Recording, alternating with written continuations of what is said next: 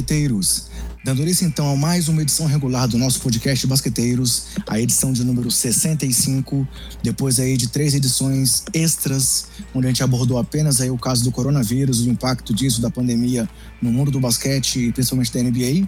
Mais uma vez estou aqui eu, André Rocha, e meu amigo Gustavo Angeleias, dessa vez para conversar um pouco com os nossos ouvintes. E aí, Gustavo, como é que você tá, beleza?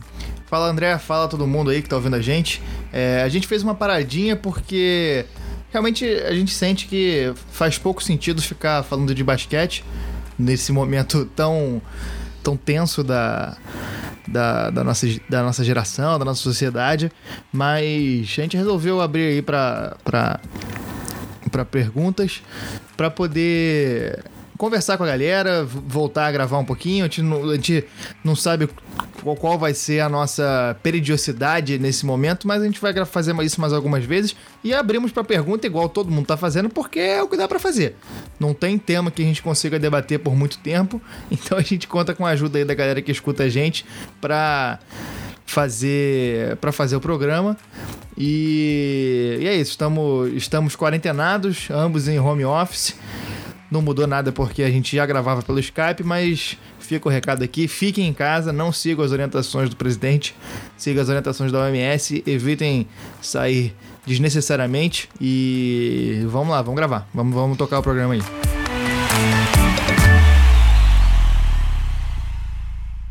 É isso aí, galera. A gente decidiu então conversar um pouco mais agora, é, porque, querendo ou não, por mais que a situação ainda seja muito complicada, a gente está um pouco mais acostumado com o que a gente está vivenciando, né? Então, chegou a hora da gente voltar a falar um pouco mais de basquete. E aí, só aqueles recados gerais para todo mundo: é, nosso podcast está nos principais agregadores e no Spotify sempre com o nome Basqueteiros.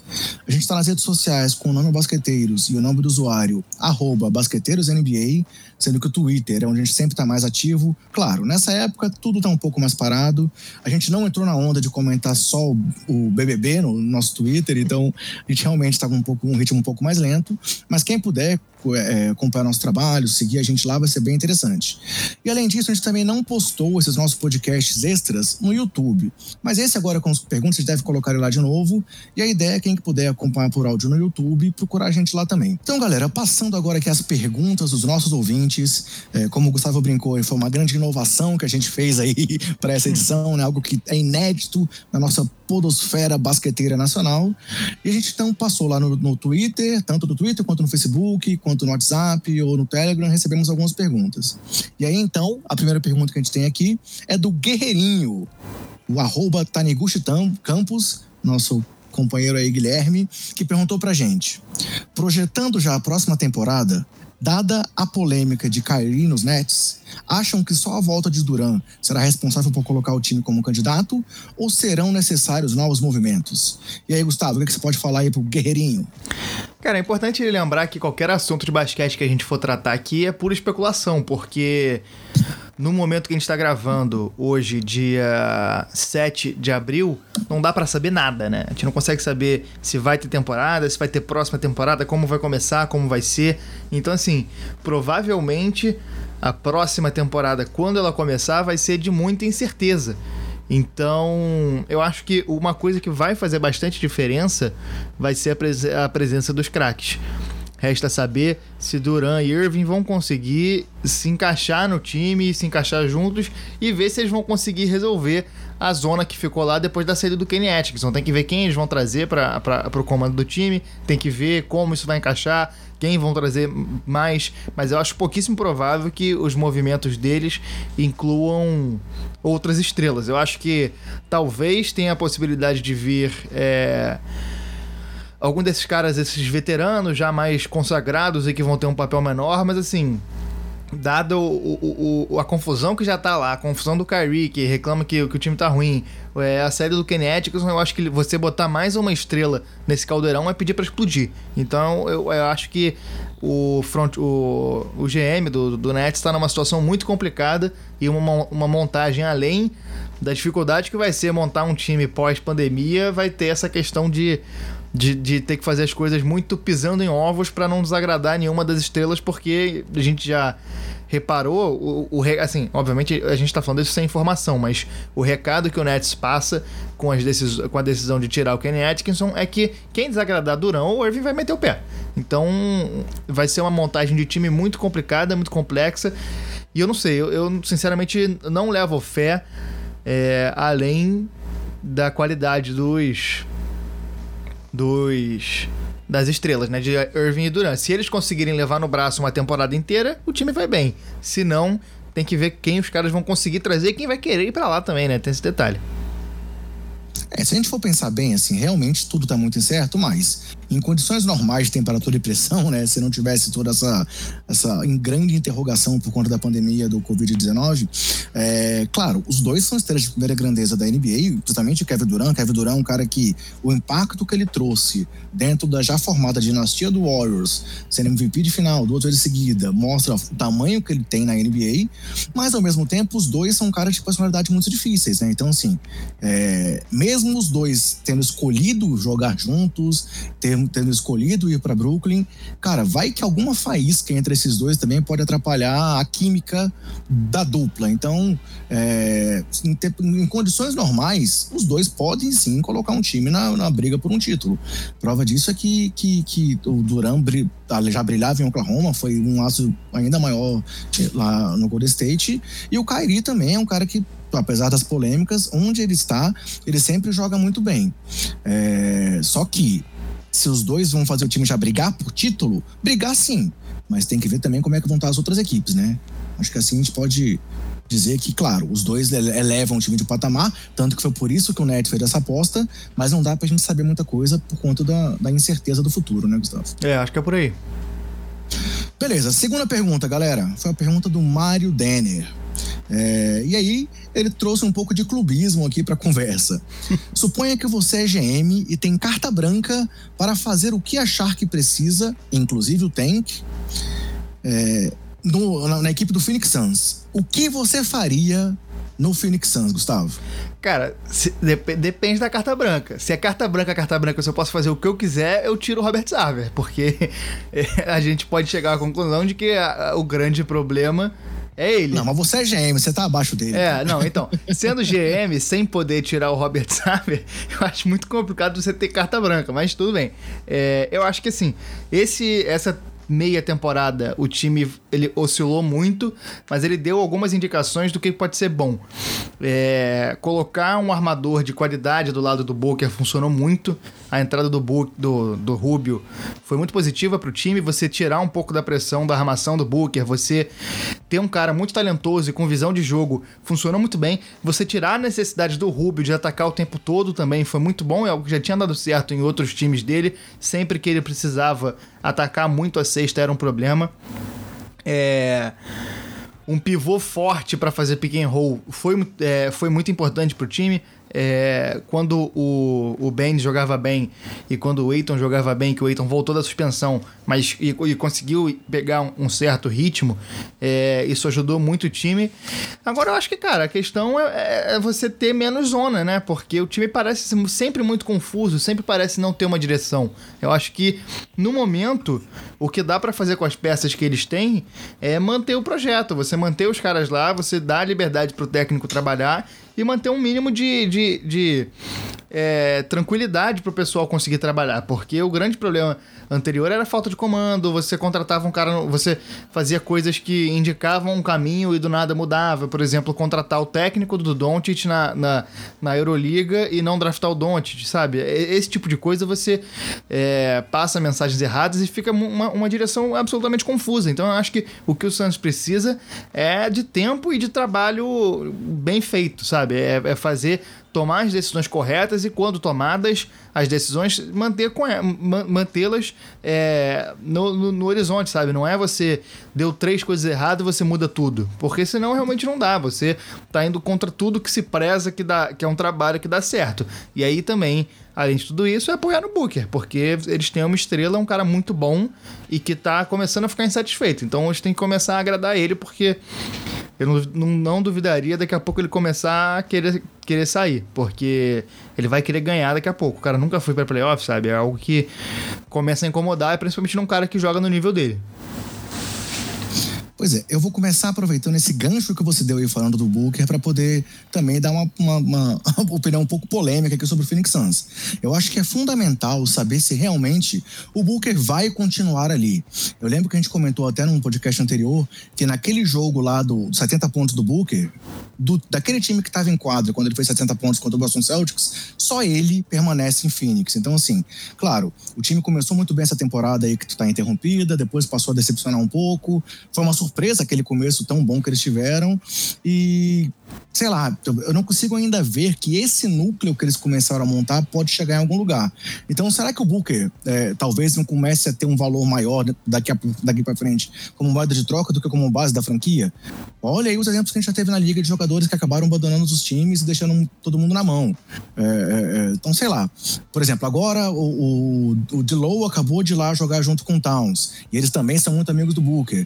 Será que não consegue armar aí uma troca gigantesca e tentar trazer algum ativo que possa ter um tempo maior na franquia do que o Booker, que daqui a pouco chega naquele momento aí das, dos jovens astros que querem realmente brilhar e que talvez sozinhos não consigam, não consiga levar uma franquia mais para frente. Então, assim, é, eu acho que teria que mapear muito bem esse cenário, saber até que ponto o Booker estaria comprometido com a franquia, porque se ele estiver comprometido, aí sim, aí realmente dá para apostar no cara.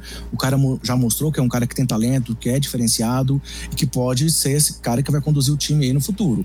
Mas, se ele já começa realmente a duvidar do que está sendo visto ali. Será que não é hora também de também partir para outra coisa? Não necessariamente um tank, como o próprio Denner disse aí, mas quem sabe uma reconstrução usando o Booker, que é uma um grande nome como moeda de troca. Então, é, só para fazer um contraponto do seu comentário, eu acho que é importante saber quanto que o, que o Booker está comprometido para saber se vale a pena realmente investir nele ou se vai ser um grande risco de perder ele de graça daqui, daqui a pouco. E também não adianta nada tancar. Duas variáveis para o tanque que dificultam. Primeiro que desde o ano passado a possibilidade de você pegar piques altas diminuiu tanto que a gente teve o New Orleans Pelicans, que teoricamente tinha a sétima maior chance de pegar a primeira pique, pegando a primeira pique. E segundo, que não adianta nada você draftar e escolher errado, que, que igual o Suns fez, né? Então, é tem que ter isso em mente também. Às vezes, o time dando esse sinal de esperança nessa temporada, é melhor você manter esse projeto e ir adicionando coisas e melhorando a cultura do time para conseguir atrair jogadores, porque, pô, Phoenix não é um mercado mínimo.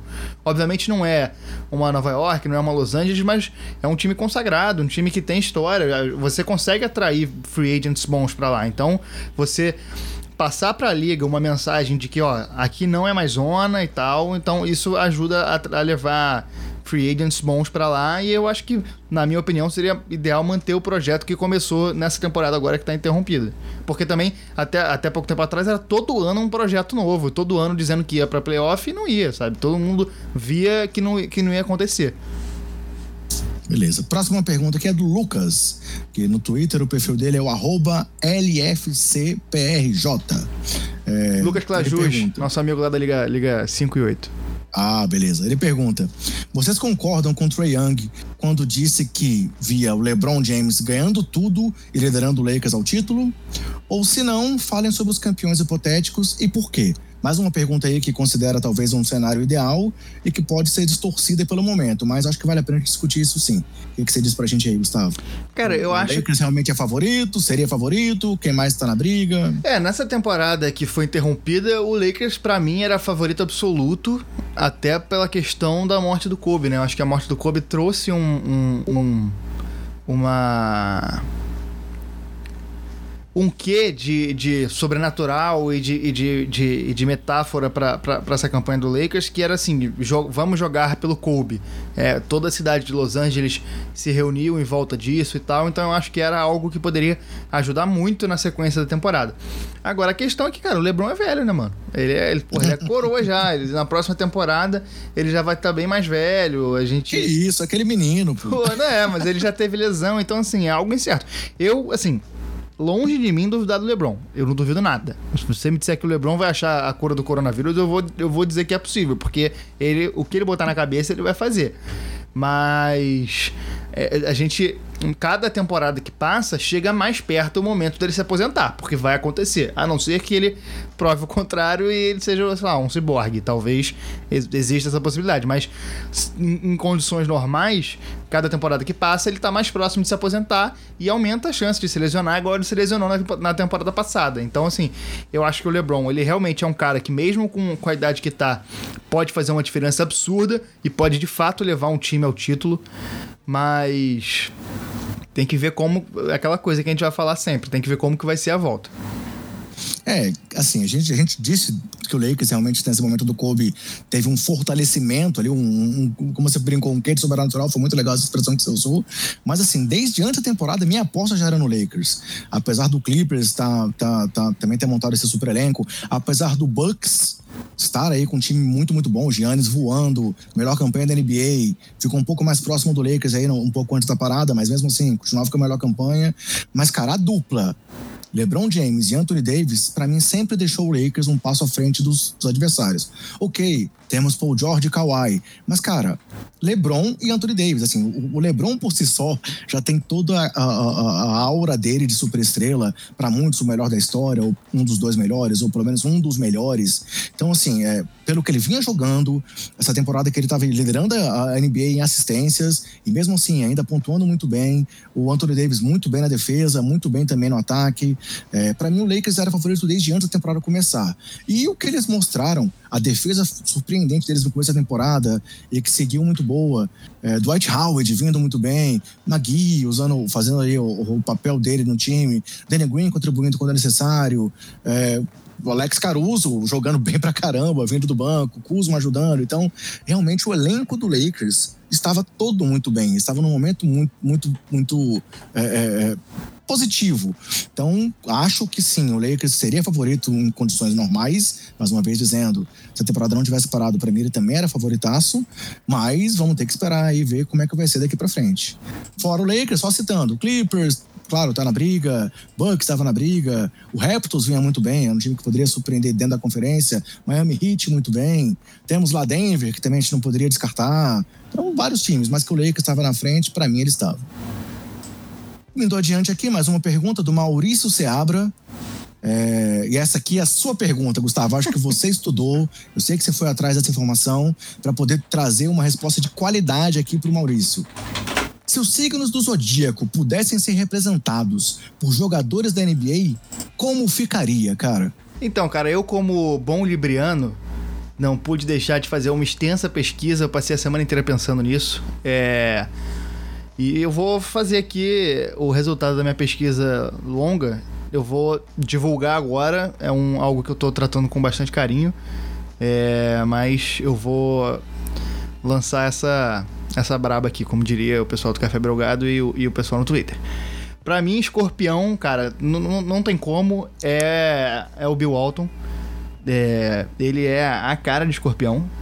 Totalmente tá ali, esculpido. Você vê ele jogando, não precisa nem ouvir ele falar. Você pega vídeo antigo, pode eh, dar uma pausa no podcast, pega um vídeo antigo no YouTube, aproveita a quarentena, vai ver ele, vê se ele não joga que nem um escorpião. Libra, que é o meu signo, é, é o Pippen. É, não, também não, não, não há como discutir. Câncer é, é o Clyde Drexler e o Ray Allen também. Eu acho que eles têm uma certa divisão aí nesse ponto do, do câncer. É, que é um jogo dramático. Virgem tem nosso querido Kobe Bryant aí como grande representante da, da categoria. É, e Virgem eu sei porque é meu ascendente, então Virgem é pessoas organizadas e o Kobe era um cara bastante organizado. Gêmeos, Iverson, que é, também não precisa muito de explicação. Capricórnio não podia deixar de ser a dupla LeBron e Wade, como todo mundo já sabe. Touro, Duncan e Garnett. Esses dois aí estão é, despontando na frente como grandes representantes. Peixes, a gente tem Shaquille O'Neal, o grande Shaq, é, como acho que é de conhecimento geral. Sagitário, Larry Bird, e aí o bagulho começa a ficar sinistro, porque Ares, signo do nosso querido André Rocha, a gente tem Karim, John Havlicek, Jason Kidd, Walt Frazier, mas eu vou ficar com o Karim, porque, pô, é um pontuador. Um pontuador, exato. Leão, a gente tem David Robinson, Will Chamberlain, Bob Cousy, Patrick Wink, Gary Payton, Chris Mullin, mas principalmente tem o Magic Johnson. Opa. E Aquário aí, irmão, não tem como. É, Aquário, os jogadores despontam como como um foguete, porque a gente tem Michael Jordan, Bill Russell, Hakim Olajuwon, Steve Nash, Alonso Mourning, Vince Carter e Mark Price. Agora, uma questão aqui, peraí. Eu já ouvi falar que é, aquário. Quando é aquário? Aquário quando. É. Ó, pesquisa ao vivo aqui no podcast. Aquário é entre 21 de janeiro e 19 de fevereiro. Eu já ouvi falar que para você ser bom jogador, você tem que nascer em aquário. Porque o Neymar é dessa época aí também. Tem vários jogadores de futebol também que são dessa Cristiano época. Ronaldo. Cristiano Ronaldo, né? então assim, é, se você quiser ter um filho aí e quiser que ele seja jogador, faz um planejamento aí. Acho que tá na hora, inclusive. é Esse mês ou o próximo aí. Se quiser bonecar aí um atleta aí, pode ficar à vontade e, e começa a trabalhar. Essa é a minha resposta. Rapaz, sua pesquisa foi tão perfeita que eu realmente me lembro. As comparações que faziam do meu gancho com o Skyhook do É. Barbara. Então, pô, realmente, realmente perfeito, cara. Eu, eu sabia que essa pergunta era sido feita pra você. Não Eu, eu entendo muito de signo, entendo tudo de signo. Era que nem se a gente fosse perguntar aqui sobre música baiana com Marconi. O Marconi ia dar um show aqui pra gente. Então, realmente, Gustavo, palmas para você. Aplausos, aplausos, aplausos. Vamos seguir em frente aqui, galera. A próxima pergunta é do Vinícius Rodrigues. E aí tem uma pergunta interessante aqui que também cabe, cabe uma, um- uma pesquisinha. Ele perguntou pra gente qual seria o All Decade do time, né? O time da década de jogadores subestimados nos anos 2010. É, eu fiz uma, uma listinha aqui. Você quer que eu comece dessa vez para poder você comentar ou acrescentar algum outro nome? Não. Começa, pode começar. Cara, eu dei uma olhada basicamente aqui no- nos, nos ao NBA Teams, né? Porque a gente sabe que alguns jogadores brilharam uma vez ou outra. Peguei alguns nomes aqui que foram All-Stars também. E aí, usando aquela, aquela formação clássica de um pivô, dois alas e dois armadores, os nomes que eu pensei em trazer aqui pra gente citar como talvez o time da década mais, é, é, claro, de grandes jogadores, né? Times da década, mas de jogadores um pouco esnobados. Eu trouxe como pivô, eu trouxe dois nomes, mas como um foi recentemente campeão e que era o Mark Gasol, cara, eu acho que pelo que ele fez no começo da década e pelo tanto depois que ele foi execrado na liga, eu trago o nome de Joaquim Noah, Olha aí. que pô, foi, foi um jogador importantíssimo naquele time do Bulls. É, chegou a ficar em terceiro lugar numa briga por MVP, foi defensor do ano, então pivô do meu time aí de esnobados da década seria o Noah. Armadores, cara, eu trouxe dois nomes que, claro, tiveram algum impacto, mas tem, tem os, os, os senões também que acompanharam eles durante a década. Seria o primeiro Kevin Love, que, cara, se você lembrar do- de quando ele jogava lá em Minnesota, e mesmo no Cleveland, o papel essencial que ele teve ali, no- junto do LeBron, mesmo aceitando o papel secundário que ele teve, eu acho que ele foi um cara que merecia mais destaque do que ele teve nos últimos anos, por não estar ali talvez no primeiro panteão ali de, de jogadores. E outro cara também que sou por conta das lesões e que muitas vezes muitas- pessoas criticam se ele merecia estar no time da década ou não, pela questão física, mas que, cara, quando tá inteiro, jogou demais durante a década inteira, seria o Blake Griffin. Então, meus alas seriam Love e Griffin. E na armação eu trouxe dois nomes de jogadores que nunca foram as principais estrelas do seu time, sempre foram grandes jogadores e também, também acabaram ali meio que como Robins nos seus times. Que seria o Clay Thompson, que já teve aí prêmios individuais, mas nunca ali num primeiro time.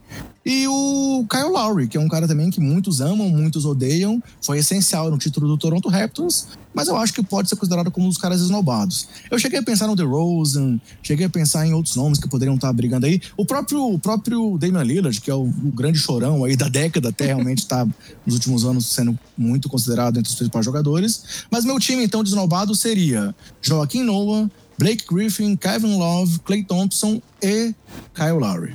E aí, você tem algum nome pra você trazer pra discussão? Concorda, discorda? Cara, eu, eu assino embaixo. É, como eu tive que pesquisar essa questão do- dos signos, eu não consegui pesquisar para essa outra pergunta, mas eu só queria adicionar aí o sexto homem, colocar o Mike Conley. Eu acho que ele também merecia. Boa! Foi um cara que não pegou Excelente. All-Star, mas foi sempre muito bem. Eu, eu entendo que, assim, óbvio, porque é, é- é falando em All-NBA, é difícil você considerar um cara de um time que nunca chegou nas cabeças, nunca chegou a brigar de fato por título, mas é um cara que pensando em década. Foi, tá, talvez tenha. O ouvinte esteja ouvindo minha máquina de lavar que tá apitando aqui. Mas enfim, você pensando em, em questão de, de década, ele realmente foi um cara muito consistente nesses anos 10 aí. E eu acho que merece uma, uma, uma vaguinha nessa, nessa lista aí. Perfeito. Também, galera, se alguém ouviu meu filho gritando agora há pouco, é porque ele entrou aqui no quarto, eu tive que pedir pra ele dar licença. Mas vambora. Quarentena é isso aí. É, quarentena é... a gente não tá no, nos estúdios basqueteiros de rádio, a gente tá tendo que fazer o, o, o confinamento, então essas coisas acontecem. Beleza. Próxima pergunta do Luiz Henrique, que é o arroba Luiz Hever. Ele fez uma pergunta pra gente poder discutir um pouco aí da vida agora, cara. O que assistir na quarentena e o que jogar? Cara, eu tenho recomendações aqui. É, para quem não sabe, eu também às vezes participo de um podcast de cultura pop, que é, o, é os podcasts do 1010.com.br. E, cara, a minha recomendação, assim, fecha o olho, coloque e vai. É Tiger King na Netflix, que é uma série documental de sete episódios que tem entre meia hora e 40 minutos sobre é, a guerra entre colecionadores, criadores e pessoas que salvam grandes felinos nos Estados Unidos, tigres, panteras, onças e, e ligres e tudo mais. E aí, meu irmão, tem assassinato, tem crime, tem tráfico, tem tudo que você possa imaginar. Tem e é, vale muito a pena, muito legal. Recomendo aí, Tiger King tá na Netflix. Legal. E o que jogar? Você tem jogado alguma coisa aí diferente nesse período, cara? Cara, pra quem tem ou um computador bom ou console, Xbox ou PlayStation, eu recomendo baixar o Call of Duty Warzone, que é o Battle Royale do, do Call of Duty. Battle Royale, pra quem não sabe, é aquele estilo de jogo tipo Fortnite, que as crianças jogam, tipo é, Player Unknown Battlegrounds, que tipo, tem um mapa, entram 100, 150 pessoas no mapa, o último que sobrar ganha. E aí o Call of Duty lançou esse Warzone que tá barato, que tá, tá de graça, é o mais barato possível, que é de graça. e, e aí, cara, eu tenho jogado muito esse jogo. Eu, eu reúno uns amigos, a gente joga, é aquele lance, né, cara? Jogo online, você reúne os amigos para jogar e vai batendo papo, vai conversando. A gente também tem feito isso, uma, uma certa sessão de terapia do, do coronavírus, do confinamento, que a gente pergunta como que o outro tá, vai atualizando analisando, aí desabafa aqui, desabafa ali, fala besteira, ri. Tá sendo bem legal, recomendo o Call of Duty Warzone, tá de graça aí para o pessoal baixar. Beleza, as minhas dicas, galera, eu, eu realmente confesso que eu tava no, no hype aqui esperando é, La Casa de Papel, né? A quarta temporada da Casa de Papel e também fazendo propaganda pro Netflix. Pô, assisti Maratonica com minha esposa e realmente acho que valeu a pena a expectativa. Quem gostou das outras temporadas deve gostar dessa também. Teve muita coisa surpreendente aí. Aquele ritmo alucinante que você acaba um episódio e não consegue parar para assistir o próximo. Então, é, foi uma coisa que eu assisti esse fim de semana que achei muito legal.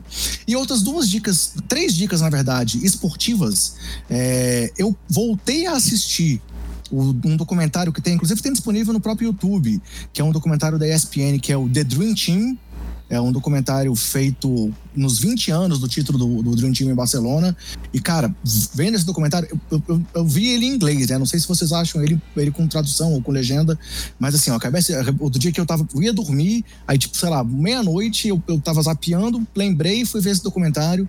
É, porra, é muito legal, mostra toda a construção daquele elenco, o impacto daquele time pro esporte ali depois de Barcelona, tudo que veio depois. Fala muito do Magic, do Jordan, do Bird e dos grandes nomes que estavam lá no Dream Team. É outra dica que, pô, tá vindo aí agora há pouco. Vai ter até uma pergunta aí pra frente que vai citar, mas eu só vou citar rapidamente agora. É o documentário que tá para sair, né? A gente citou ele também aí num, num dos nossos nossas edições extras, que é o The Last Dance, que vai sair agora aí também no Netflix, a parceria com a ESPN sobre o Chicago Bulls dos anos 90. A estreia aqui no Brasil vai ser no dia 20 Vão sair dois episódios por semana. E uma terceira dica, também uma pessoa que fez uma pergunta pra gente mais pra frente, mas eu vou trazer já agora esse comentário. É, tem um documentário que é o, o, Bola ao Sexto, o Resgate de uma História, que é um documentário, é, um dos diretores é o Pedro Gambeira, que vai fazer uma pergunta pra gente mais pra frente, que é sobre o basquete brasileiro, sobre a seleção brasileira. Então, eles também disponibilizaram agora aí na quarentena para que o pessoal pudesse assistir, e eu indico bastante para quem gosta de basquete nacional. E sobre jogo, galera, confesso que no meio da quarentena, trabalhando aqui em casa em home office, às vezes o trabalho ultrapassa o horário normal porque você está em casa, o trabalho chega até você. É, eu só estou jogando coisa com meu filho, que é para descontrair um pouco o meu filho, né? Enquanto eu não estou fazendo, tá dando uma de professor para ele, tem que brincar um pouco também. Então eu tô jogando só PES, FIFA e jogos do Lego com meu filho. Então não tem muita dica de jogos nesse momento, não. Vamos lá, a próxima pergunta é do Veloso, o arroba Eita Veloso. Ele perguntou pra gente: o draft será uma peça essencial para a próxima temporada, é, visto que a gente deve ter uma, uma redução no salary cap. Porém, algumas das ligas e até mesmo a NCAA foi afetada pelo coronavírus. É, então, a pergunta é: os times terão que arriscar mais, visto que os jovens não tiveram esse último momento para surpreender as equipes? Eu acho que esse draft mais. É, eu acho que ele vai colocar algumas situações. Ele vai ter que forçar. Ele vai forçar uma pesquisa diferente. O, o, o, os números que os times vão ter que se orientar vão ter que ser diferentes, isso não, não tem dúvida porque eles não vão conseguir fazer treinos específicos, não vão conseguir fazer treinos privados. Tem toda o March Madness aí que coloca uma diferença grande. É, o March Madness ele pode elevar jogadores a categorias que eles não eram previstos, ou então derrubar jogadores também. Isso acontece muito. Então vai ser um draft diferente. E eu acho que os times vão ser desafiados a fazer uma pesquisa completamente. que é uma pesquisa que eles não estão completamente acostumados, né? É, vai ser um desafio e eu tendo a achar que os times que fazem é, boas escolhas consistentemente, tipo um Spurs, tipo um Utah Jazz, esses times que. O, o, Golden State Warriors, esses times que conseguem pegar lá no final. O, o, Raptors também, eu imagino que vai bem nesse, nesse draft diferente. Esses times que conseguem pegar jogadores de fundo de draft e desenvolver bem. Os times que conseguem olhar para esses caras é, que não de, aparentemente não demonstram nada de muito impactante e transformar esses caras em estrelas, como é o caso do Pascal Siakam, como é o caso do Draymond Green, como é o caso do Rudy Gobert, como é o caso até do Kawhi, que ele não foi escolha, não foi uma das principais escolhas, ele foi alto, mas não foi uma das principais escolhas. Eu acho Ginobili, vamos falar até do É, exatamente, você foi mais atrás aí, mas é exatamente isso. Eu acho que esses times que têm um histórico de escolhas boas com piques baixas tendem a sair melhor melhor. Eu, é, é, porque mostra que os caras já têm uma, uma, uma orientação. É, da, da, franquia, da cultura da franquia para isso. Então eu acho. E, e, vai ser cada vez mais importante que os times tenham um desenvolvimento bom, né? Porque não adianta nada você escolher o cara e não, e não desenvolver. Eu acho que os times vão se preocupar mais ainda com a equipe de, de, de desenvolvimento de jogadores. Cara, complementando o que você falou, eu, eu, concordo contigo, até porque, cara, as primeiras posições, é, elas não são tão impactadas assim pela, pela, pela, pelas mudanças recentes, né, cara? Se você for pensar bem, é, os grandes nomes já são conhecidos e, e, o foco tá todo em cima deles. Claro, pode haver uma ou outra surpresa, mas sei lá, é, ali na, na loteria já tem, já tem a expectativa de quem vai sair. E se for pensar ali talvez no top 5 do draft, são nomes que também já são conhecidos. Então, é, Fora as surpresas que vão estar tá aí nas escolhas que você citou, as escolhas fora de loteria, escolhas até mesmo de segunda rodada, onde alguns times podem surpreender como surpreendem historicamente, os times que vão ter as primeiras escolhas, e aí, claro, vamos ver como é que vai ser, se vai ter final de temporada, se não vai ter, se vai acabar a classificação como está, é, eu, eu, lembro que eu falei lá no começo, com talvez minha expectativa era de que nem que eles prorrogassem essa temporada e impactassem um pouco no, no, tamanho da próxima, valeria a pena, mas agora a gente não sabe nem realmente o que, que vai acontecer. É, o cenário está totalmente incerto. Mas voltando a falar especificamente das, das escolhas dos jogadores, eu acho que o impacto não vai estar no, no início, vai estar mais do meio para o final do draft, assim como você falou. É, mais uma pergunta, pergunta do Henrique, o arroba SC Torre. E essa pergunta também é bem interessante, cara. Ele perguntou: ele quer saber qual o campeonato de basquete mais alternativo que cada um de nós assistiu e de esportes em geral também. E além disso, qualquer entretenimento, entretenimento alternativo que a gente tenha para listar para a galera. Ele pediu aqui uma grande lista para gente. E aí, Gustavo, quais os campeonatos de basquete e, no geral, mais alternativos que você já assistiu, cara? Cara, o campeonato da Bielorrússia dizem que tá rolando ainda. É, eu ouvi a galera que tá. que aposta que o campeonato da Bielorrússia não, não, não parou porque o, o, o, o presidente barra ditador lá da Bielorrússia, o, o Lukashenko, deu uma. falou que o coronavírus não é nada, falou que se lavar as mãos com vodka é, vai, vai resolver tudo, então o campeonato continuou. É, recomendo aí, eu não assisti, mas quem quiser assista por, por, pela própria conta e risco. E no mais, cara, eu não, eu não tenho visto muito esporte ultimamente, não. Eu tenho tado. Eu, eu, eu, fiquei. Essa situação toda me deixou um pouco. Triste com, essa, com, com, a interrupção dos esportes e tal, eu não tenho nada. Agora, na vida eu já assisti muita coisa aleatória. Eu, eu, obviamente, como carioca, já vi muito campeonato carioca, já fui cobrir jogo em interior, já fui jogo em Macaé, jogo em Volta Redonda. É, já fiz a final do Campeonato Brasileiro Feminino de 2016, de 2016 em Xerém, que foi Flamengo e alguém, eu nem lembro quem foi, eu fui, eu fui trabalhar lá. é, nessa mesma época que eu trabalhava no Flamengo, eu cobri o NBB. É, e aí eu, eu, eu, fiz também muita, muito, falando de esporte, cobri amistoso de polo aquático do sub-20, cobri nado sincronizado, cobri ginástica olímpica. É, a gente faz, fez uma porrada de coisa aí, mas eu não tenho nenhuma recomendação específica agora não. Porque eu, eu não tenho visto reprises. Não tenho conseguido acompanhar as reprises, até porque eu tenho dormido muito cedo. Então eu não tenho visto quase nada. Só domingo agora, a gente vai soltar podcast na terça, à noite. Domingo a Globo vai reprisar o Penta, né? Então o jogo da final, né? Brasil e Alemanha. Esse eu vou assistir. Vou, vou sentar à mesa como se fosse um domingo de futebol para assistir. Legal. Eu, cara, tava aqui reforçando, reforçando a memória. Acho que de basquete, talvez o mais alternativo que eu acompanhei, acompanhei de verdade, foi a Liga Ouro aí, quando o Vasco agora subiu de novo pro NBB. Eu, apesar de no basquete, como sou de Brasília, sou torcedor aqui do, do time de Brasília, mas como vascaíno no futebol, acompanhei a briga do basquete para subir e realmente alguns jogos da Liga Ouro, cara, você via assim um, um nível um pouco aquém do que a gente está acostumado a ver até mesmo no próprio NBB. E no futebol, cara, eu acho que a coisa mais exótica que eu já acompanhei profissional, tá? Claro, não tô falando de torneios amadores, que eu já vi algumas coisas aqui em Brasília, mas é, eu lembro do, do Campeonato Brasileiro da Série B, se eu não me engano, de 99. eu fui ver um jogo entre Gama e Grêmio. Nossa. Meu amigo. É, tá, o Grêmio na época tinha o Anderson, que tava lá ainda moleque, aparecendo e tal. Eu não sei se foi o ano que teve lá a Batalha dos Aflitos, mas, cara, sem brincadeira, foi o pior jogo de futebol que eu já vi na minha vida. é, o, nível, o nível não tava muito legal. Então, sempre que eu penso em jogo exótico de futebol, eu lembro desse Gama e Grêmio, que eu fui ver ao vivo lá, tipo, sei lá, numa quinta-feira à noite, um jogo muito doido que eu fui assistir e ficou marcante.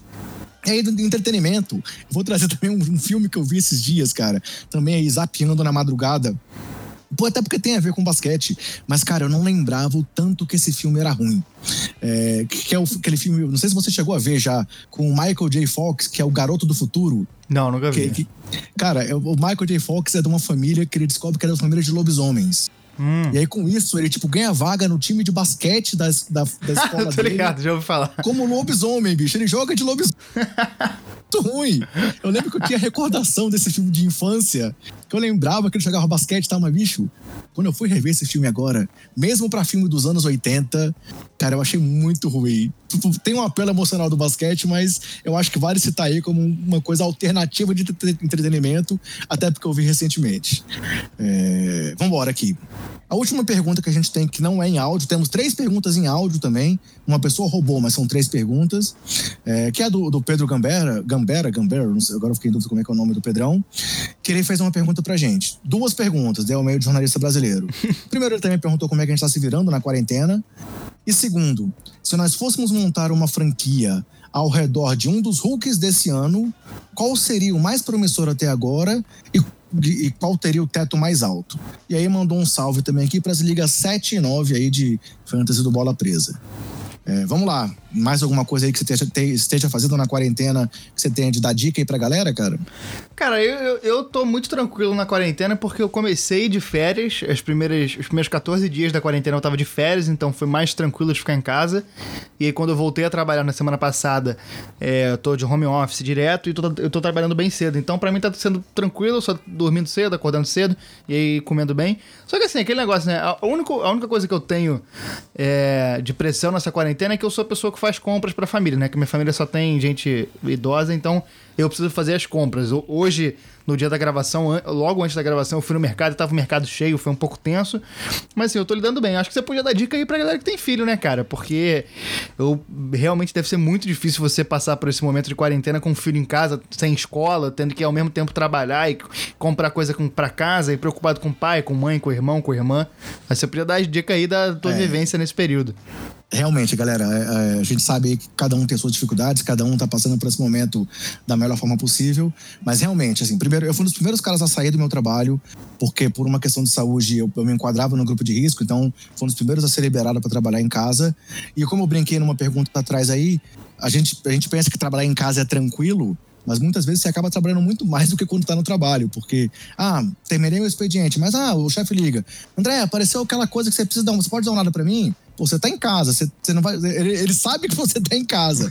Você acaba tendo que atender. E aí, pô, você, você equilibrar o seu dia entre isso, entre as coisas de casa. Pô, eu, sou o cara que lava a louça aqui de casa, é, alterno a limpeza com a minha esposa tal, mas então assim, é, tem que alternar o trabalho com as coisas de casa, com filho, que como, como o Gustavo disse, não está na escola, então estamos recebendo aí o material dele pela internet para poder, além dos vídeos que os professores mandam, mas fazer atividade junto, ensinar uma coisa ou outra.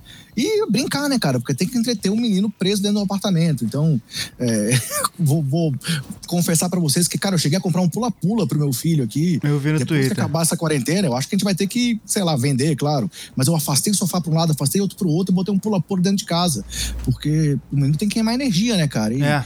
Pô, a gente, a gente tá evitando o máximo possível sair, realmente saindo só no essencial. Quando e eu saímos, fico, eu fico pensando máscara. até para explicar pro moleque como é que é, né, cara? Que o moleque deve estar querendo ver os amigos, ver, sei lá, o primo, ver o tio, ver a tia. É. E não pode. Como é que você explica pra uma criança muito nova, tipo, ó, tem uma porra de uma pandemia assolando o mundo e você tem que ficar Cara, em casa? Mas, mas, pelo menos na minha experiência, assim, ele tá com seis anos, né? Foi seis anos agora. Ele fez aniversário já em quarentena. Eu fiz os meus 40 anos também já em quarentena. Então, assim, é, desde o começo ele acompanhou muito de perto. A gente, a gente sempre explicou muito o que estava acontecendo para ele. Pra você ter uma ideia, a gente estava aqui vendo uma, uma, informação no jornal ontem, passou alguma coisa no jornal dizendo que alguns animais em, um, um zoológico estavam com coronavírus.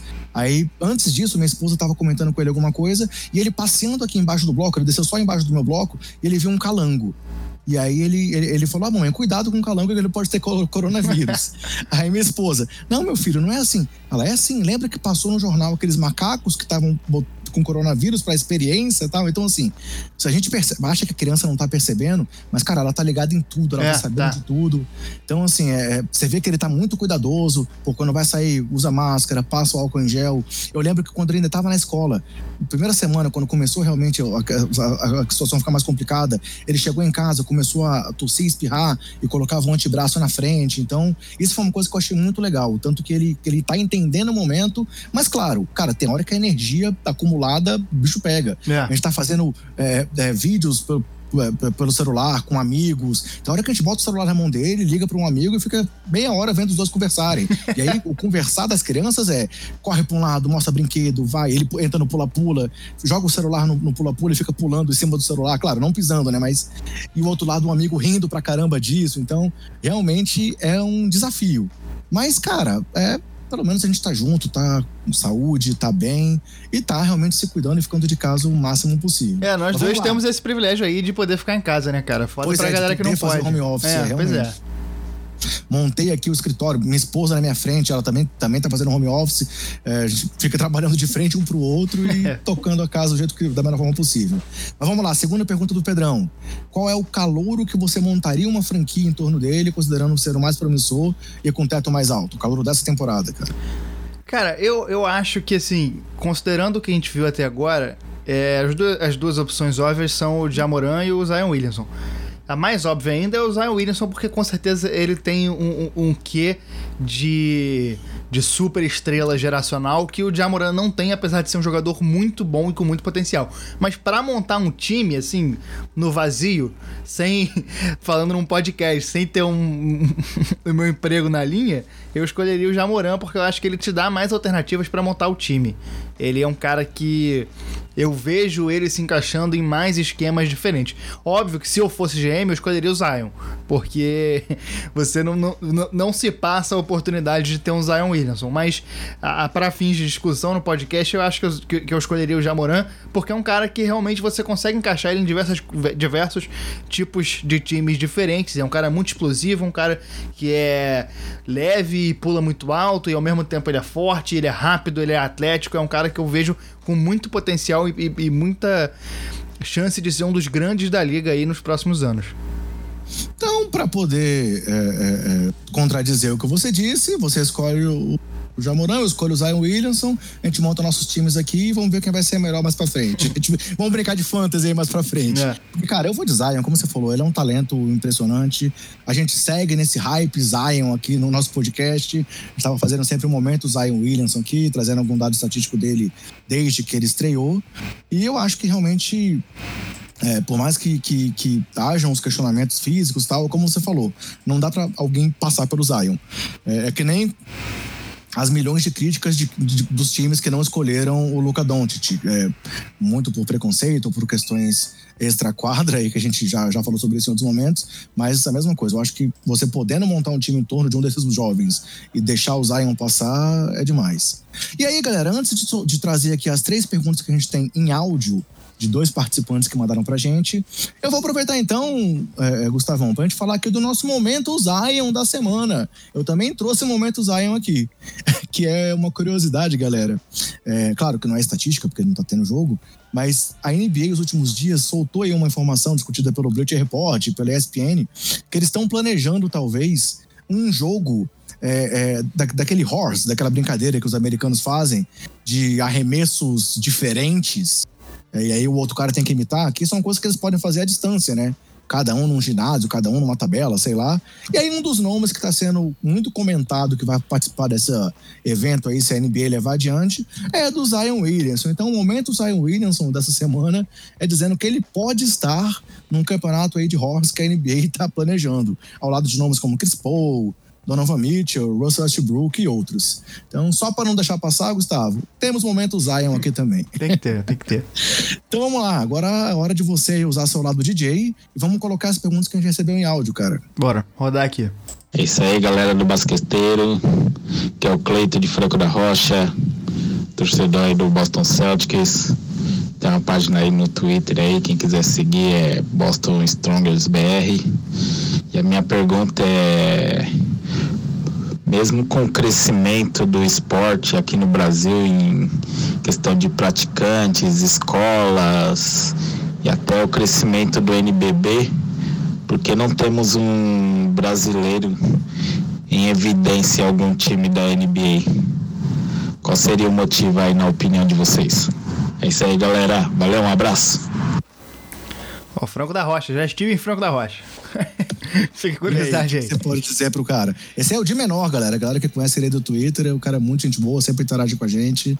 Vai lá, o que, que você fala para ele, Gustavo? Cara, eu acho que assim, a gente passou por momentos muito nebulosos no basquete momentos de ali no começo do século, né, ali, é, entre 2000 e 2000 até, até o começo do NBB de muita corrupção na, na, na, na CBB, é, seleções horríveis sem um projeto. Então a gente com o NBB é um projeto de reconstrução. Só que cara, o NBB tem 13 anos, então assim imagina que uma, uma, uma, uma você ter um projeto estabelecido de basquete no país é, com, você precisa ter base, você precisa ter. É, eu, eu, inclusive, eu recomendo muito a leitura. Eu, o problema é que eu acho que é um texto fechado para assinantes do Bola Presa. Mas eles fazem uma análise sobre o título da Espanha no Mundial desse ano e sobre como eles é, realmente fizeram um projeto para criar jogadores bons. Então você tem jogadores da Espanha hoje que conseguem fazer jogar em todas as posições. Os caras não são criados para ser armador, não são criados para ser pivô. O cara que quando com 14 anos já tem 1,80m, ele vai aprender a bater bola, vai aprender a dar bandeja, vai aprender a arremessar de três. E se ele chegar a ter 2 metros, 2 metros e 15, 2 metros e 20, ele vai ter isso no jogo dele. E no Brasil a gente não tem muito esse projeto de base como um todo. A gente tem coisas isoladas. Você tem os clubes de futebol que às vezes tem projetos de base, você tem alguns clubes de basquete que também fazem isso, mas ainda não é algo.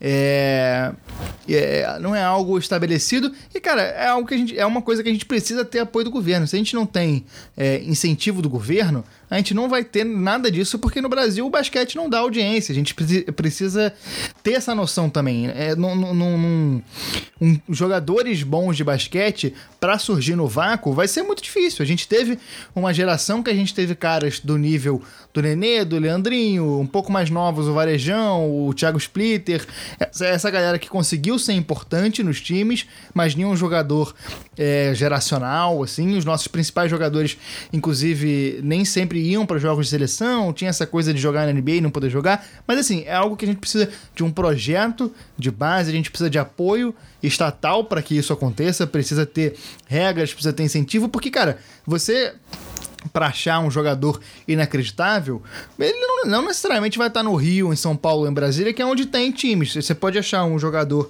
um talento inacreditável de basquete no interior do Tocantins. Quantos projetos de basquete a gente tem lá, entendeu? Quantos, porra, eu não digo nem LeBron, Michael Jordan, Zion, quantos, cara, quantos Marcelinhos, quantos Alex, quantos Raulzinhos a gente não perde porque simplesmente o cara não, não sabe o que é basquete. O cara só vai conhecer basquete depois de velho, sabe? A gente tem histórias disso na NBA. Moleques tipo Joel Embiid, tipo Pascal Siakam, que só descobrem o basquete com seus 15 anos e tem que ter um desenvolvimento tardio. Então, assim, é algo que é, é, a, a, explicação é meio por isso. E os efeitos do NBB, eu acho que agora a gente vai começar a sentir. Essa galera que tá no sub-20, no sub-18, no sub-17, que é uma geração que tem caras muito bons, e eu acho que a gente vai começar a ver isso. O Didi, eu acho que já é um cara.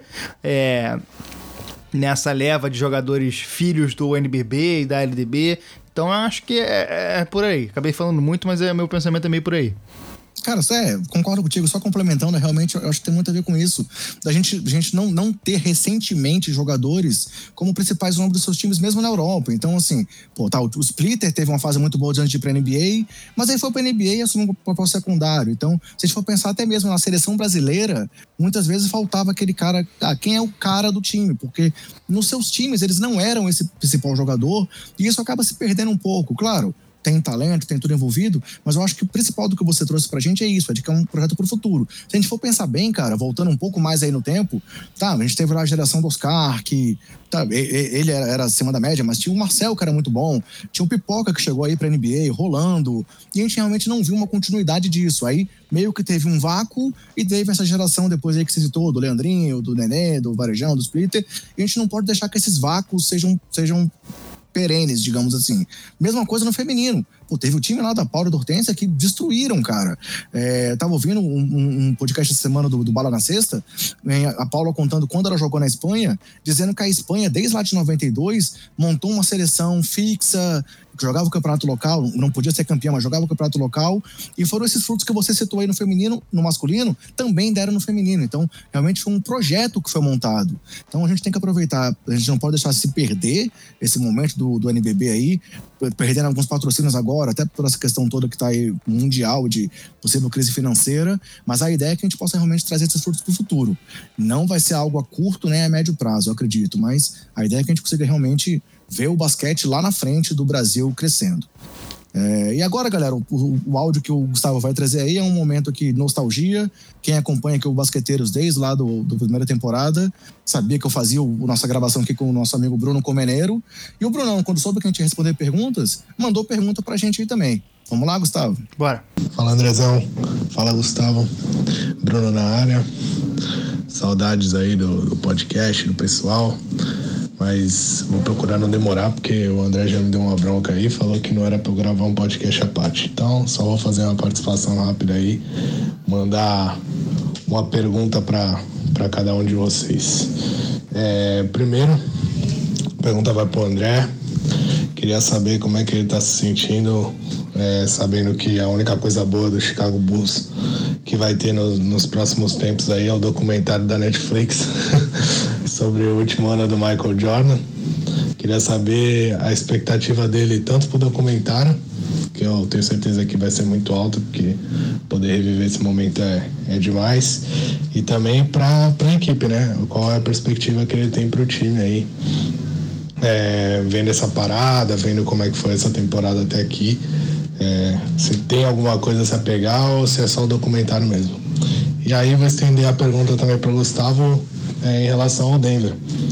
É, queria saber do Gustavo se o que ele acha da, do Denver, o que, que ele acha que se dá para ir para mais para frente, porque eu acho que o time deu uma estagnada agora, era um time que eu tinha bastante é, esperança de que desse um passo a mais, mas agora eu acho que eles estão um pouco travados.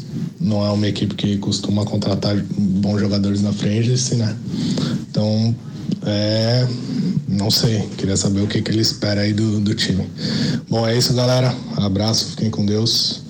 Tamo junto. Então, galera, respondendo aí a pergunta do Bruno, cara, é, realmente a expectativa do documentário é gigantesca, até porque. Enorme, como, chega logo, inclusive. É, alguns já ouviram aqui. Eu vivi essa época lá atrás, né? Assim, eu já acompanho o Bulls desde 92. Eu fui um cara que comecei a ver o basquete, consegui ver ali o Dream Team acontecendo. Até por isso que essa, esse documentário mexe tanto comigo, que eu comentei ele mais para trás aí. Eu era um moleque de 12 anos e que ficava doido em casa para ver as Olimpíadas, porque eu vi o Dream Team jogando. Então, foi muito legal. E acompanhei o segundo tricampeonato, que é o foco aí desse documentário. E, porra, vai ter cenas inéditas, imagens de bastidores, é, muita coisa. O Jordan, a gente sabe que o Jordan é um cara que aparece muito e, para mim, eu maior jogador de todos os tempos, um grande ídolo. Então, minha expectativa é gigantesca. E, cara, não percam. Aí, dia 20 vai estar no ar. E eu acho que, para quem gosta de basquete, ainda mais quem não viveu aquela época, é muito legal conhecer como é que era o jogo daquela época e saber o quão grandioso foi aquele time do Chicago Bulls. É, não à toa, por isso que eu torço pro Chicago, né? É o que a gente já brincou aqui também aquela questão. Eu sou um modinha dos anos 90, então é, é, é, engraçado isso. E, cara, sobre o time atual, ele perguntou aí, eu acho que a grande expectativa, vou trazer aqui um comentário que eu ia fazer rapidamente no final do podcast, mais até do que a gente tem expectativa de quadra, os últimos dias têm trazido muitas notícias de mudanças no, no, no, no no, no, no office ali, no, no, nos bastidores do time de Chicago, né? A gente sabe todas as críticas aí que a dupla Garfalman e John Paxson recebe e parece que o Chicago agora tá tentando realmente fazer mudanças, entrevistando vários GMs, buscando entrevistar vários GMs de vários times, Raptors, é, Pacers, vários vários é, é, cartolas aí estão sendo cogitados lá em Chicago e eu acho que essa mudança sim é o que o Chicago precisa. Faz muito tempo que eles estão ali numa inércia e essa mudança na diretoria é fundamental para que o time realmente possa chegar em algum lugar. E aí, você, Gustavo, o que você pode falar um pouco do Denver aí pro Bruno?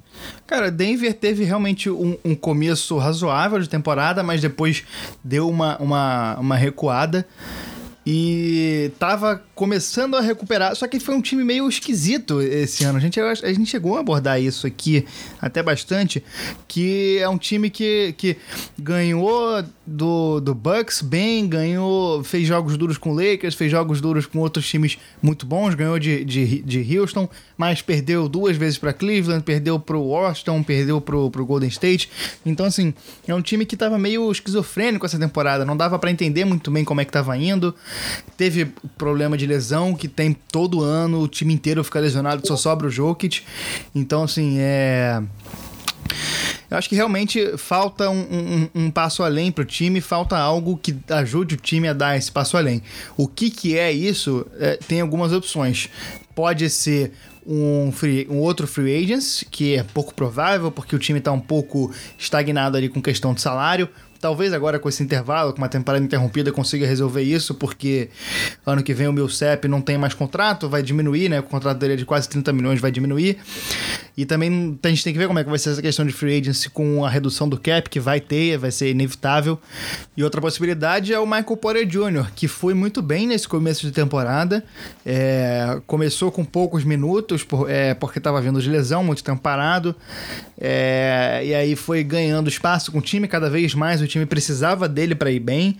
É, algumas formações é, dele com o Jokic estavam indo muito bem, então foi um cara que foi evoluindo, teve uma lesão, mas voltou bem da lesão. E ele, se for é, o jogador que as pessoas veem o potencial que ele tem, ele realmente pode ser algo que vai levar o time a dar esse passo além. Eu acho que assim, Denver tá bem, é, só que precisa desse algo a mais. Tem que resta saber o que que o, que que o, o front office, né, que é o Tim Connelly, que é o que é o GM, vai fazer, porque se tomar a decisão certa, esse time pode ir longe, porque tem muito potencial ali.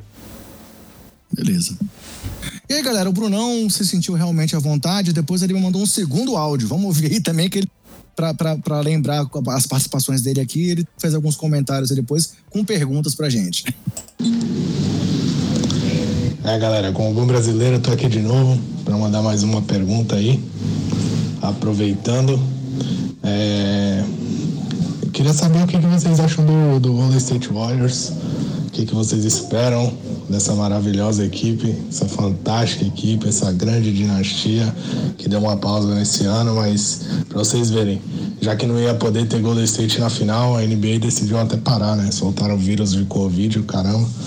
É, queria saber o que vocês esperam deles aí para a próxima temporada e também a opinião de vocês é, do que vocês acham que deveria ser feito agora para o final dessa temporada. Se é, não ter campeão, não ter nada e acaba a temporada agora, se volta só com os playoffs, se, não, é, se volta com mais uma rodada aí, mais umas rodadas de aquecimento e depois playoffs, se faz um playoff reduzido só com quatro equipes de cada lado. É, ou sei lá, melhor de três em vez de melhor de sete. Queria, queria saber o que, que vocês estão pensando aí, qual a opinião de vocês. E só deixando a minha aí, a minha, lógico que Golden State é, receberia a primeira pick já, não precisava nem de sorteio. E quanto ao campeão, eu daria o título para o Houston Rockets, porque acho que é a oportunidade aí do Russell Westbrook e do James Harden saírem campeões. Então, é, para fazer esse favor para esses dois monstros sagrados do basquete, eu faria isso. Falou, galera. Agora tô indo mesmo. É nóis, abraço. Pois é, galera. Aí, aí foi o Brunão que a gente conhece, né? aquele torcedor fanático do Golden State Warriors e aquele crítico ferraz aí, ferrenho de Arden Westbrook. Mas respondendo as perguntas dele aí é, sobre, sobre o, o, o expectativa do Golden State, cara, eu acho que o time realmente vai retornando. Os lesionados aí tem tudo para poder voltar a brilhar no topo, mas claro que ele vai sofrer com a ausência do Kevin Durant, porque nenhum time passa ileso a perder um cara como o Kevin Durant. Andrew Wiggins tem que comer muita coisa com feijão para chegar perto disso. E sobre o futuro da temporada, cara, já é o que a gente falou, é muito difícil a gente pensar no que, que pode acontecer. É, eu, eu preferiria tentar manter de alguma forma, nem que isso afetasse a temporada que vem. Eu acho que pior do que essa temporada ser encurtada no meio dela, é, é, é, melhor do que ela ser encurtada no meio dela é planejar uma temporada curta se for o caso na próxima. Nem que essa volte mais para frente e aconteça. De novo, não, não, é, não é expectativa nem uma previsão, tá, galera? É minha vontade. Eu preferiria que a temporada voltasse, tivesse playoffs, e aí para a próxima temporada já soubesse que vai ser uma temporada de 50 jogos, ou que vai ser de, sei lá, 60 jogos, mas que não tivesse que mudar, mudar a regra do jogo no meio do caminho. E aí, você, Gustavo? Cara, sobre o Golden State, eu acho que o time tá bem posicionado para receber de volta Clay Thompson, para receber de volta o Stephen Curry. E tem um time com uma possibilidade de ir bem, né? Tem, tem opções e vai ter uma escolha de draft alta. Sobre a temporada, cara, eu acho muito complicado. É, porque a situação realmente não, não, não é fácil. É, nos Estados Unidos, essa questão não vai melhorar pelo menos até junho, julho. E todas as indicações de especialistas avisam que só se resolve essa situação com vacina ou com algum remédio milagroso, muito mais provavelmente a vacina. Então, é, mesmo que a temporada volte, a gente vai ter que ter uma temporada com restrição de, de, de pessoas, sem torcida. Eu não sei se a NBA está disposta a fazer uma temporada sem torcida. É, ao mesmo tempo, você tem todo o staff, todos os funcionários de ginásios e de equipes e tudo mais. É uma logística muito complicada. Eu acho, eu acho que o que vai acontecer, se eu tivesse que dar um chute, é que não vai ter campeão nesse ano. É, o que eu quero que aconteça é que a gente tenha jogo, né? Eu, eu acho que eu prefiro ir direto para os playoffs e fazer o, o, as disputas melhor de três, é, do jeito que dá ali, para você ter um campeão, mas, mas não sei. Eu, eu, eu, sinceramente. Vai, vai ter um asterisco sempre, né? É, vai ter, não, não, não tem como. Eu acho que a gente tá, tá numa situação meio impossível. É, e acho que no momento, cara, é isso. A situação agora é de se preservar vidas e evitar que mais pessoas se contagiem com, com essa doença. E nos Estados Unidos a situação está muito séria. Já é o país com mais casos, já é o país com mais mortes, vai chegar a ser o país com mais mortes, acho que ainda não chegou na Itália e na Espanha, mas realmente é uma situação muito complicada e, e o sistema de saúde lá vai demorar para se recuperar. Os Estados Unidos vão, ter, vão sofrer um impacto muito grande dessa crise, então a gente tem que ver como que vai ser isso e quando os esportes vão ser vão poder voltar. Teve uma reunião por videoconferência dos principais comissários que o Adam Silver teve presente Com, com, eles fizeram uma reunião com o Donald Trump, que é o presidente americano, e, e, cara, eles vão tentar ver. Eu acho que a, eu tenho a segurança de que a NBA vai procurar poupar a vida de todo mundo. Eles vão fazer as coisas com muita segurança. Agora a gente tem que ver como é que vai ser. É esperar, passar e se cuidar. A gente tem que se cuidar daqui porque, cara, no fundo, a gente gosta muito da NBA, é o, é o nosso prazer principal, o nosso, nosso lazer, mas o momento é de, de, de cautela e de, de, de, se poupar, momento de sacrifícios e, cara, a NBA vai ter que ficar, é, vai ter que ser segurada por um tempo, porque realmente é um risco muito grande as coisas voltarem e a gente não sabe quando que vai conseguir voltar. Os cientistas hoje em dia já falam de uma possível segunda onda ali por setembro e outubro da doença, é, é algo muito, muito desconhecido, então realmente a gente pensar em NBA, é, pensar na volta da NBA, que já é um passo além, o primeiro passo é acabar com a doença, o segundo passo é voltar à normalidade, voltar à economia. Os esportes e o, e o lazer, é, nesse sentido, já é, um, já é alguns passos na frente dessa recuperação que a gente, como sociedade, vai precisar enfrentar. Então eu acho que, cara, tá longe. Eu, eu, sinceramente, se tivesse que dar um chute, se tivesse que apostar, eu diria que essa temporada não vai ter campeão. Então, para mim, no fundo, o campeão é o Denver. é, você foi inspirado realmente pelo que o Bruno trouxe de clubismo nessa fala dele. É. Mas, galera, então é isso. A gente fecha, fecha nossas, essas perguntas. É, e aí, só trazendo aqui algumas curtinhas para realmente encerrar essa edição. Eu tinha separado a falar dessa reunião aí que o Gustavo já falou, em que a NBA falou que nas próximas semanas não tem nem como saber expectativa de nada. Outra discussão que está acontecendo lá na NBA é sobre a redução do salário dos jogadores. A Liga propôs, a partir do dia 15 de abril, uma redução de 50% no salário dos atletas, enquanto a Associação de Jogadores fez uma conta proposta de 25%. Vamos ver o que vai para frente nessa discussão. E outras duas curtinhas são que nos últimos dias foi divulgada a lista do Hall da Fama, né, nessa temporada. E as expectativas que a gente tinha de nomes como Tim Duncan, Kevin é, Garnett e Kobe Bryant estarem na lista se confirmou. Vamos ver se mais pra frente a gente consegue trazer alguma coisa aí sobre essas três lendas aí aqui no Basqueteiros. E a última curtinha que eu trouxe é daquele campeonato de videogame que tá rolando entre os jogadores. O NBA 2K Tournament, é, é, torneio de jogadores, né? Players Tournament. E aí, estamos já aí nas quartas de final, tivemos já o primeiro round. E temos ainda na disputa Derek Jones Jr., Montrezl Harrell, Trey Young, DeAndre Ayton, André Drummond, Patrick Beverly, Devin Booker e Rui Hashimura. E aí vale lembrar que eles foram ranqueados para esse campeonato pelos seus próprios é, ratings no jogo. Então, Derek Jones Jr. foi o 16 cabeça de chave e venceu o Kevin Durant, que era o primeiro. Então, o Durant mostrou aí que no NBA 2K ele não é o que ele é nas quadras, né, Gustavo? É, o Duran já é mais coroa também, né? Então tem um pouco mais de dificuldade aí com, com tecnologia do que os jovens. Os jovens devem jogar oh. muito mais e estão mais acostumados com, com o 2K. Olha o preconceito, pô. Que isso, cara? o, cara? o, cara tem que me alfinetar no final do podcast. Não, eu, eu tinha guardado a piada pra você, porra. Eu ia falar pra você se cuidar porque você é grupo de risco. A, a zoeira ainda ia chegar, porra. Beleza, então tranquilo. Então, vindo pra essa parte final aí, acho que a gente pode ir pro nosso encerramento aqui, né, cara? Eu queria começar agradecendo todas as participações que a gente teve. Valeu aí, galera. Nesse momento aí de retorno foi importante contar com o apoio de vocês. E vamos lá, vamos que vamos, galera. Acho que a gente tem que realmente, como o Gustavo acabou de falar, pensar primeiro na saúde. Quem pode, fique em casa, cuide do, de quem está perto de você, porque o mais importante é a gente realmente superar esse momento difícil aí que o mundo inteiro está atravessando, né, cara?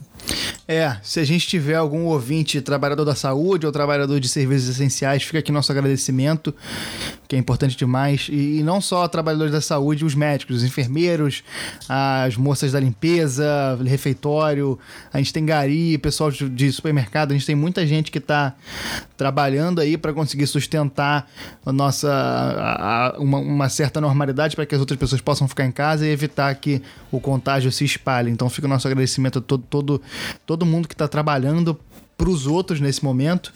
E é isso, cara. Se cuidem. É façam terapia, porque são momentos difíceis, conversem com os amigos, conversem com a família, se reúnam, ainda que de forma virtual, com as pessoas que vocês gostam, conversem, falem sobre os problemas, mantenham uma rotina e lavem as mãos. Cuidado e não saiam de casa, só para é, fazer compras. É isso aí então, galera. Se cuidem, cuidem dos seus, cuidem do próximo e até mais.